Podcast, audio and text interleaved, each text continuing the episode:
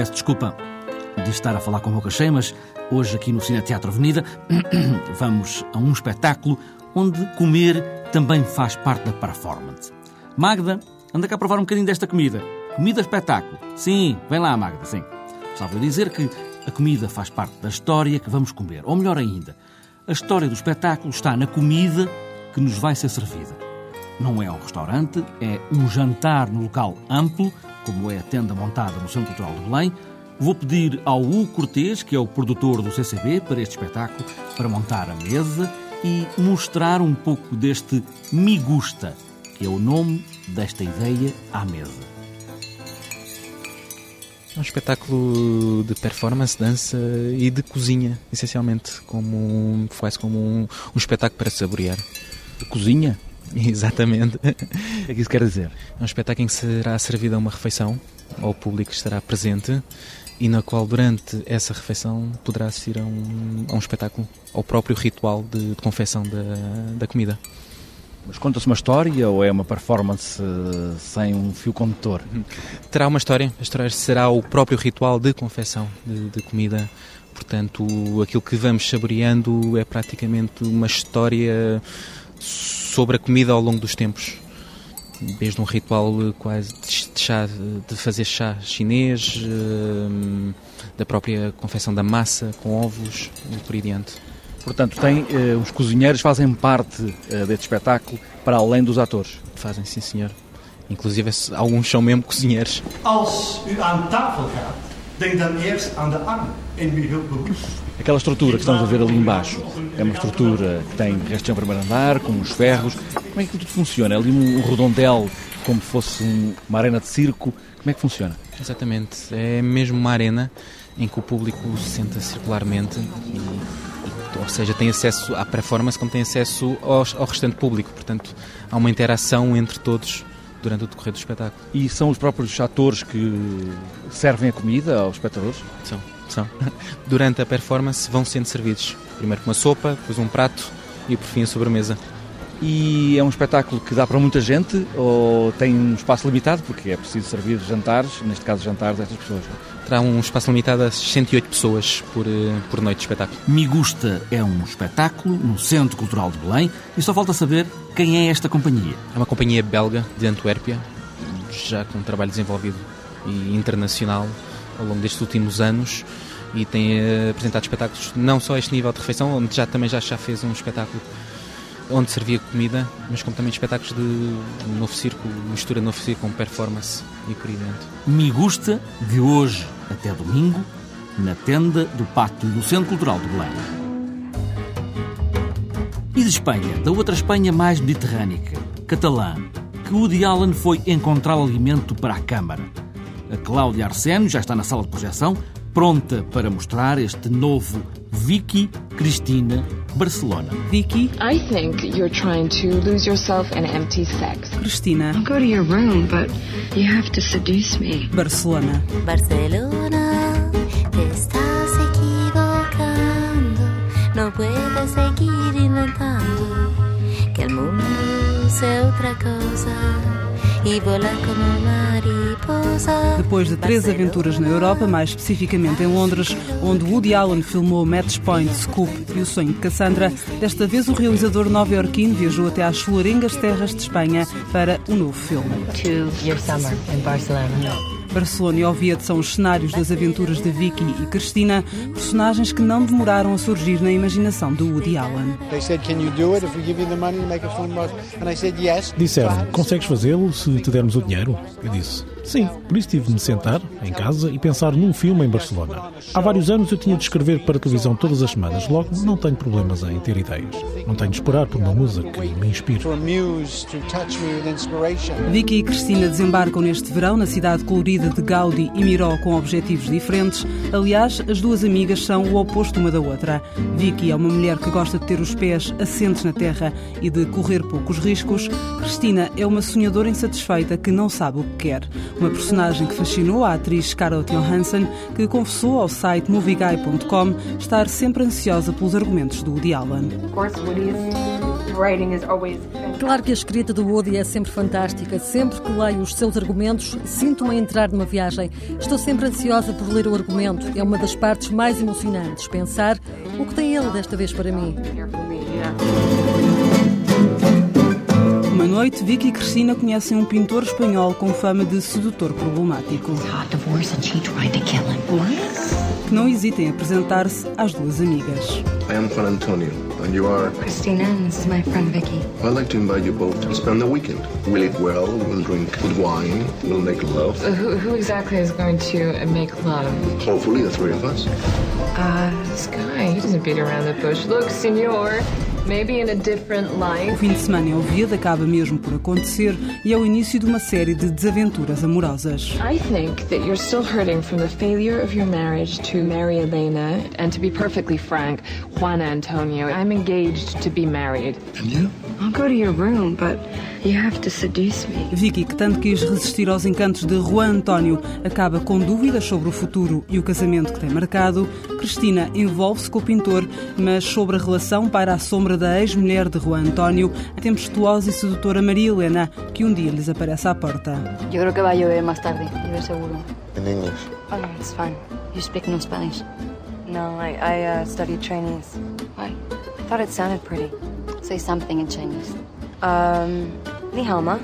You think that sounds pretty? Com Maria Helena, Cristina e Juan António a viver na mesma casa, depressa surgem os conflitos e as memórias do passado. I came close to killing for you.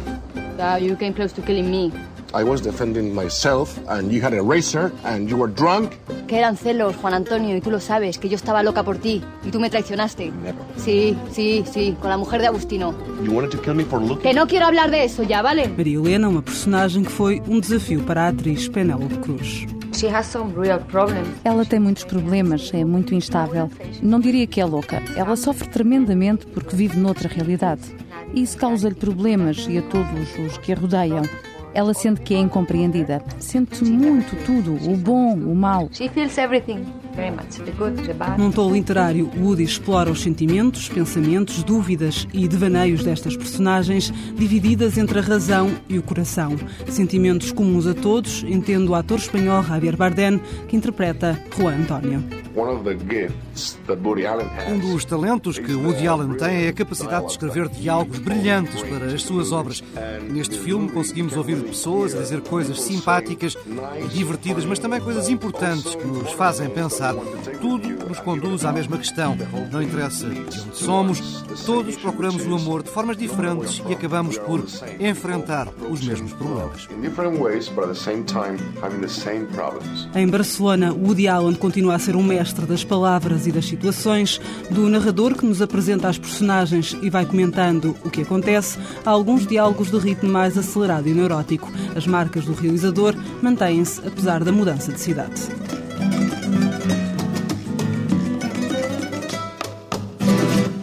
Sozinho não tem graça, mas os dois juntos, nós os dois juntos, vamos pelo mundo fora.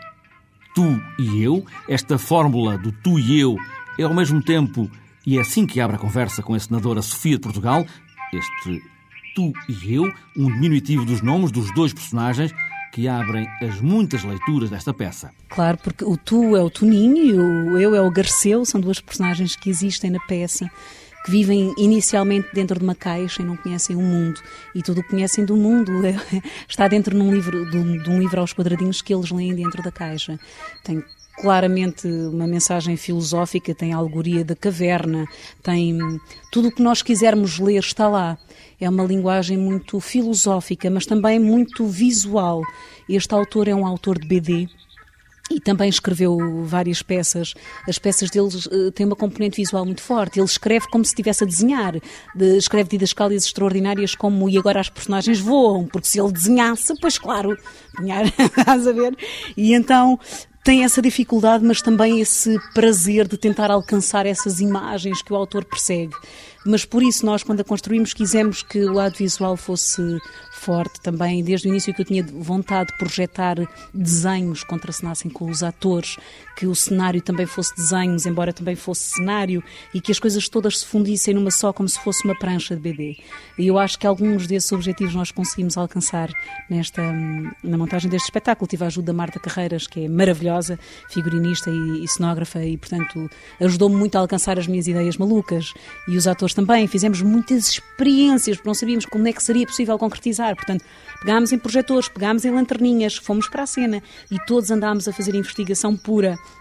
Quer dizer que o produto final, o espetáculo, não está um teatro experimental, nem pouco mais ou menos. Eu acredito que é uma coisa funcional, que funciona para o público como a leitura. Mas todo o processo até lá chegar foi muitíssimo experimental. Nós não sabíamos como é que se fazia. Foi um lado muito criativo, muito bom para toda a gente que participou no projeto. E como é que foi para si essa primeira experiência de encenação? Esta ideia maluca que pôr no palco? Sim, não é a primeira vez que enceno. Já encenei amigos, já, já me encenei a mim própria, já produzi e encenei. É a primeira vez que só enceno e sim, é, um, é uma situação privilegiada. Não me tenho que preocupar com mais nada. Tenho uma equipa maravilhosa e digo, preciso de umas asas, não sei o quê, e eles que, que as façam. Por acaso não, acabo sempre por meter as mãos na massa porque não me aguento, mas, mas é maravilhoso, pronto. A pergunta era como é que foi esta, esta... Para mim é um privilégio poder ensinar. Eu sou sobretudo atriz e, portanto, obviamente que vejo sempre o lado do ator e a perspectiva de dentro da cena, muitíssimo. Por outro lado, sinto que a encenação é uma questão de gestão de vários talentos. Eh, eu não vejo o espetáculo como uma composição só minha. Eu sou, eu gero impulsos criativos, não é? Mas depois eh, todos fazemos o caminho, portanto, todos criamos em conjunto. Eu acho que o encenador eh, tem a função, é de maestro, está ali a gerir talentos e decide, ok, escolha esse teu andamento, ok, vamos para aí, ok, aqui então é como eu disse, desculpem lá, mas ali pode ser como tu disseste, e é, eu acho que é uma gestão de talentos, é o capitão do barco, mas todos são bons marinheiros, estás a ver?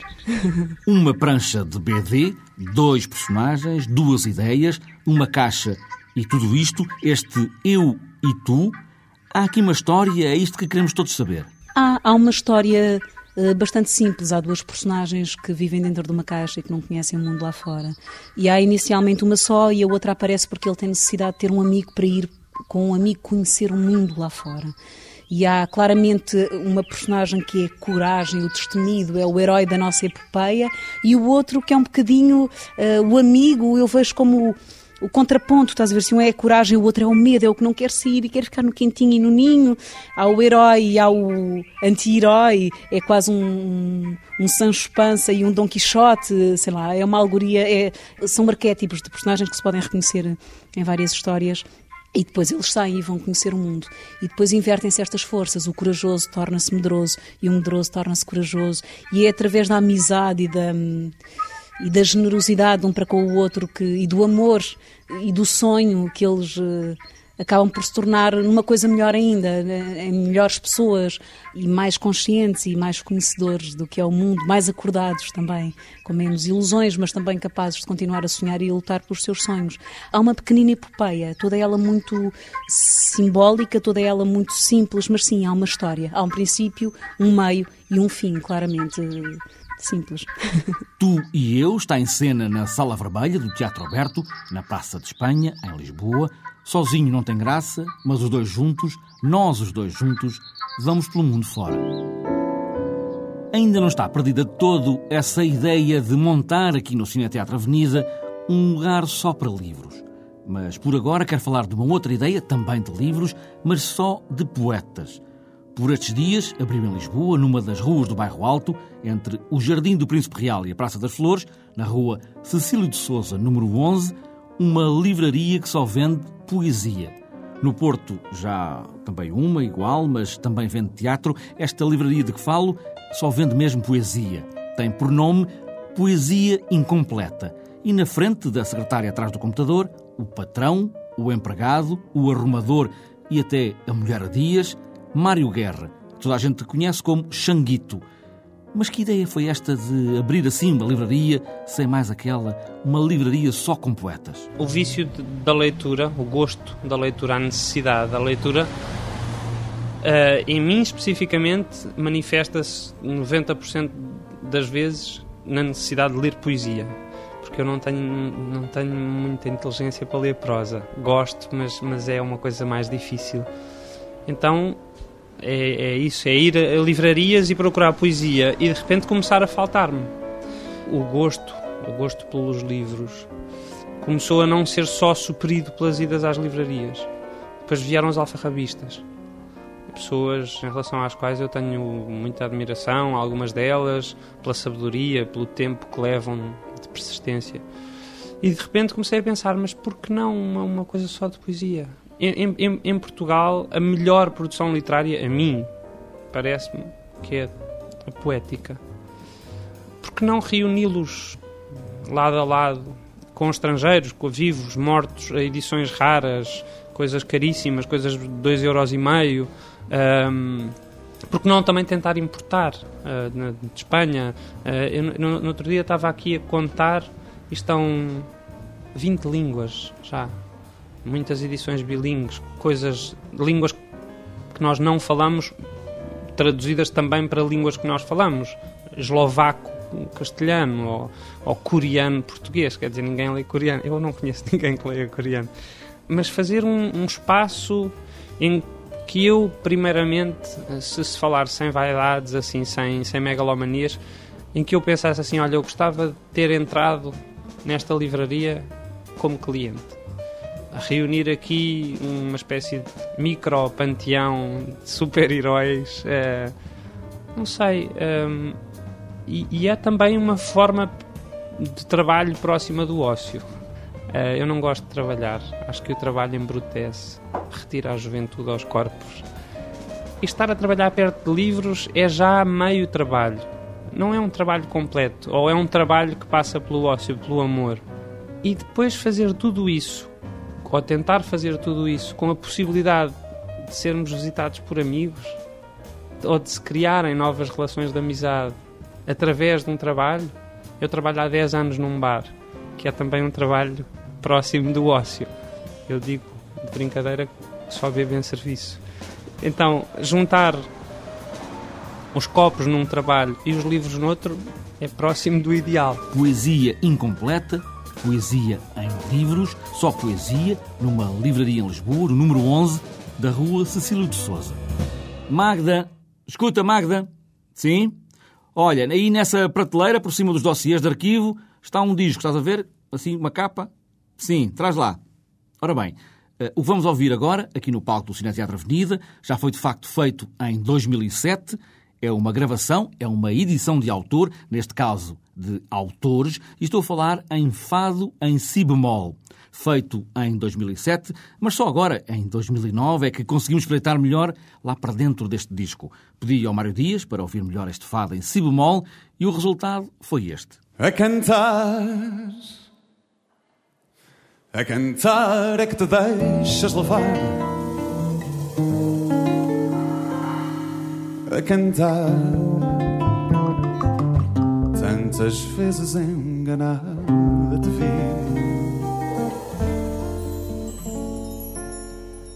Ai, Lisboa, quem te dera estar segura que o teu canto é sem mistura.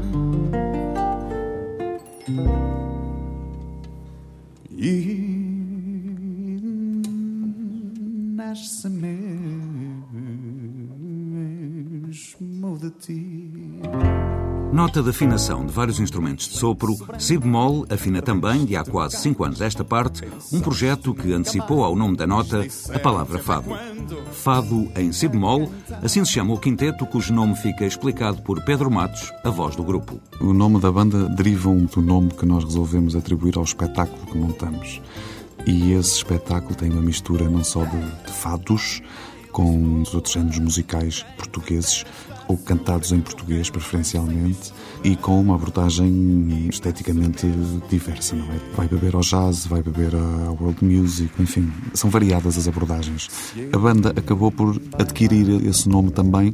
O disco que lançamos chama-se Fado em Si bemol Live, portanto, é um projeto, no fundo. Não vou ao mar cruel e nem lhe digo a bom dia. Eu fui cantar sorrir, bailar viver, sonhar com o Montigo.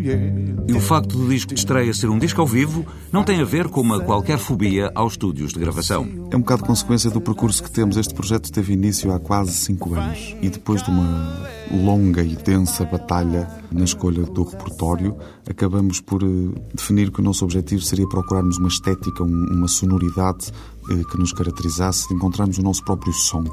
E assim que o conseguimos, estava montado um espetáculo e resolvemos, porque não, o dois em um, de gravar os temas que tínhamos para gravar. Aliás, o espetáculo tem 16 ou 17 temas, depois, claro, para o disco selecionamos só 11 e, ao mesmo tempo, gravar um disco, não é? Quer dizer, estávamos a sistematizar uma estética e estávamos, ao mesmo tempo, a gravar um disco sem termos necessidade de recorrer a um estúdio e todos os encargos que isso representa, não é?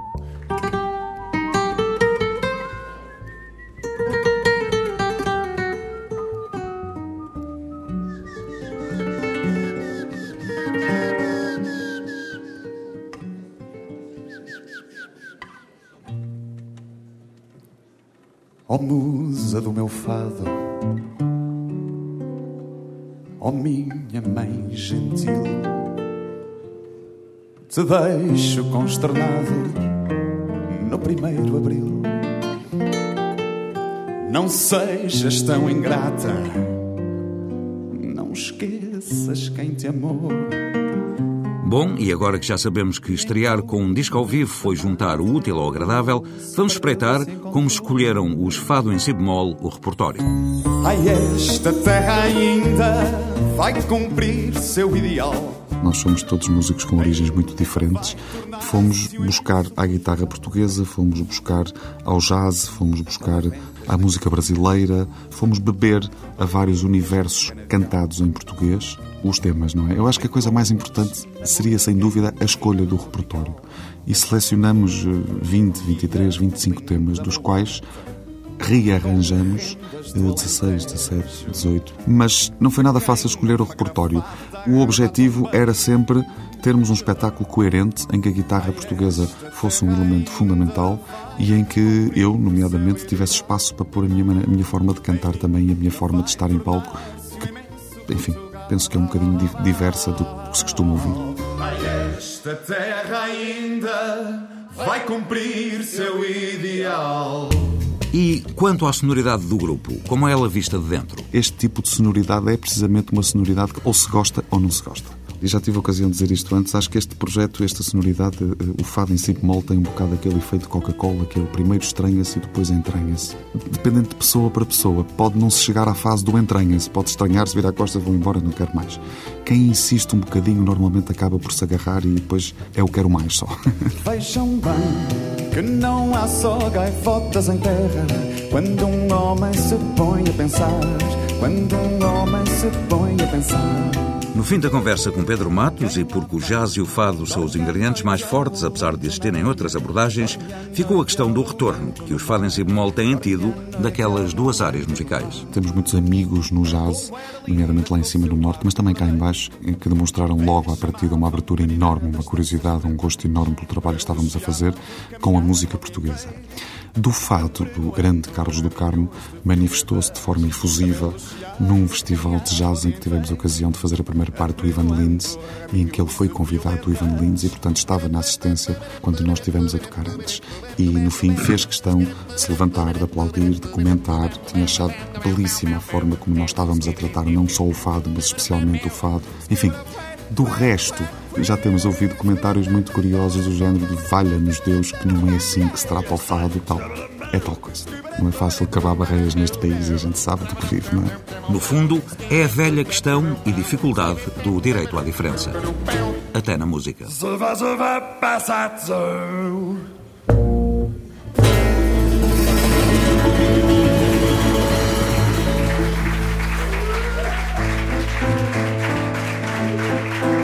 Que grande noite.